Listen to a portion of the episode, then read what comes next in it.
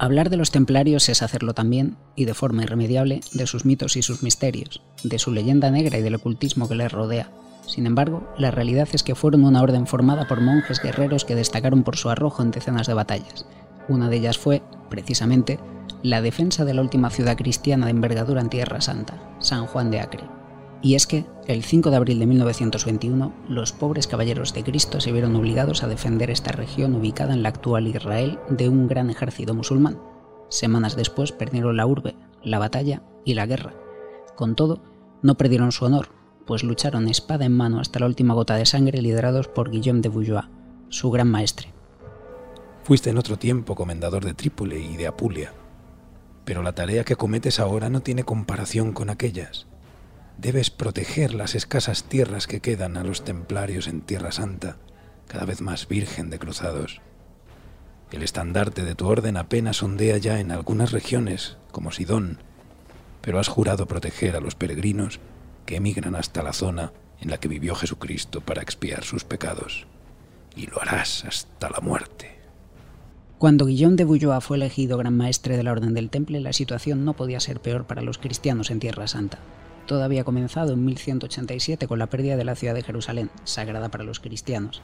A partir de ese momento, las derrotas se generalizaron en territorio cristiano. Primero, cayó la ciudad de Antioquía en 1268. Luego fueron las fortalezas de Chastelblanc, el Crac y Montfort en 1272, todos importantes enclaves de los cruzados.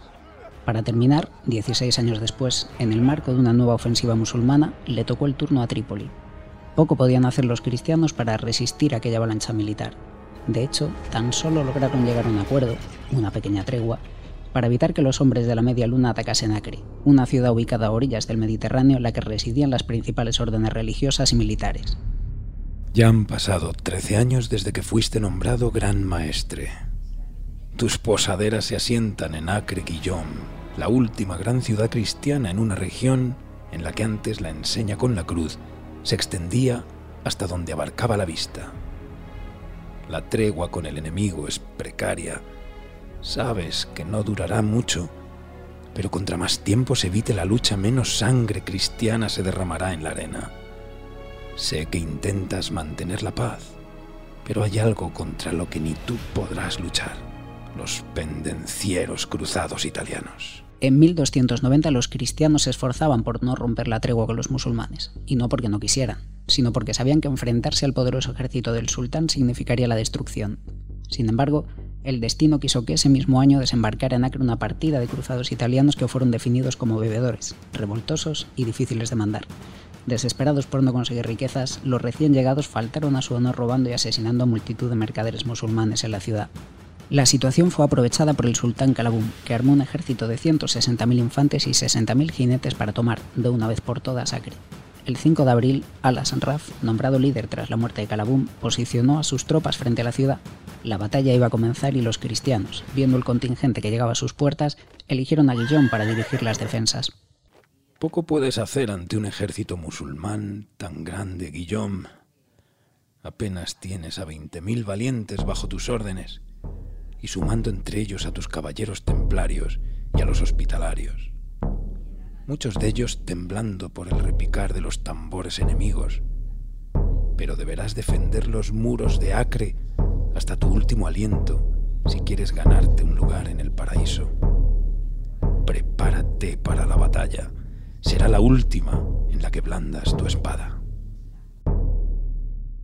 El 7 comenzó el asedio musulmán, cuyo ejército se apoyó en sus máquinas de guerra para, en menos de un mes, atravesar la primera muralla y llegar hasta la Torre Maldita, una de las defensas más destacadas. El 16 de mayo fue tomada la Torre del Rey, lo que dejó el paso franco a los hombres del sultán para lanzarse en tromba contra la muralla interior de la ciudad dos días después. La última defensa correría a cargo principalmente de los templarios y de su gran maestre.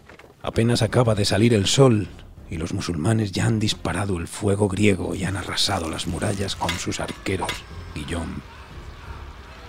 La carga ha comenzado y la lucha es encarnizada. Atento a tu izquierda.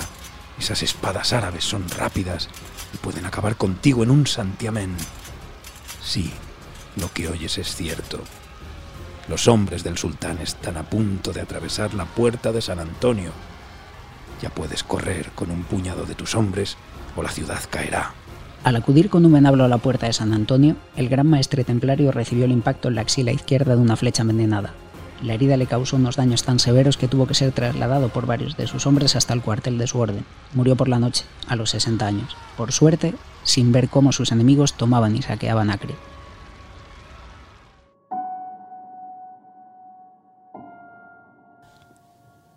Señores, no puedo más, pues muerto estoy. Esas han sido tus últimas palabras antes de morir, Guillaume. Pero no te preocupes. Tienes mi bendición para entrar en el paraíso como gran valedor del temple. Te lo dice tu Señor.